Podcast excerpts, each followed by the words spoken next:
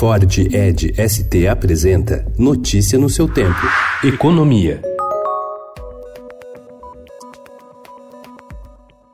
Diante do aperto orçamentário, o governo federal estuda transferir para os estados e municípios a gestão do salário educação, que é a contribuição social paga por empresas destinadas ao financiamento de 12 programas ligados ao ensino básico, que abrangem desde a compra de merenda escolar e de material didático a transporte de alunos e obras em escolas e creches. Com isso, a equipe econômica conseguiria abrir um espaço de 9 bilhões e 300 milhões de reais no teto de gastos, um mecanismo que proíbe que as despesas obrigatórias cresçam em ritmo superior inflação. Com isso, o governo ganha margem para aumentar as chamadas despesas discricionárias, como o custeio da máquina e investimentos em 2020.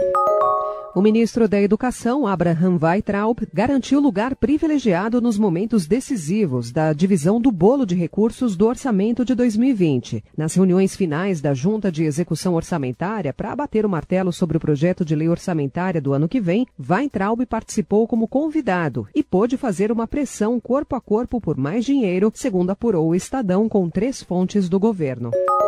A inflação oficial no país desacelerou para 0,11% em agosto, segundo dados do Índice Nacional de Preços ao Consumidor Amplo, IPCA, divulgado ontem pelo Instituto Brasileiro de Geografia e Estatística. A conta de luz voltou a pesar no orçamento das famílias, mas os gastos foram menores, com alimentos, transportes e saúde.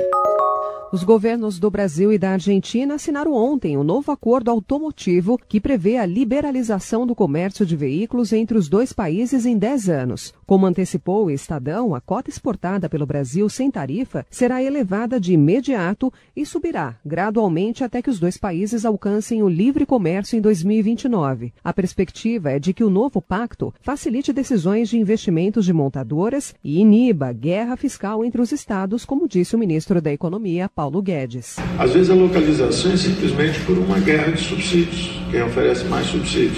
É por isso que, quando você entra nesses acordos internacionais, você dispara uma série de pressões competitivas que vão aumentar a produtividade e a competitividade das empresas. O Banco do Brasil e o Banco Suíço UBS avançaram nas negociações para constituir uma joint venture no segmento de banco de investimento, apurou o Estadão Broadcast. Na noite de ontem, o BB publicou comunicado informando que analisa alternativas para incrementar sua atuação no mercado de capitais, o que pode incluir a reorganização da estrutura de banco de investimento com uma parceria complementar. O BB não mencionou o UBS. A conclusão da parceria entre ambos, porém, é esperada em breve, de acordo com fontes que falaram na condição de anonimato. Notícia notícia no seu tempo. É um oferecimento de Ford Edge ST, o SUV que coloca performance na sua rotina até na hora de você se informar.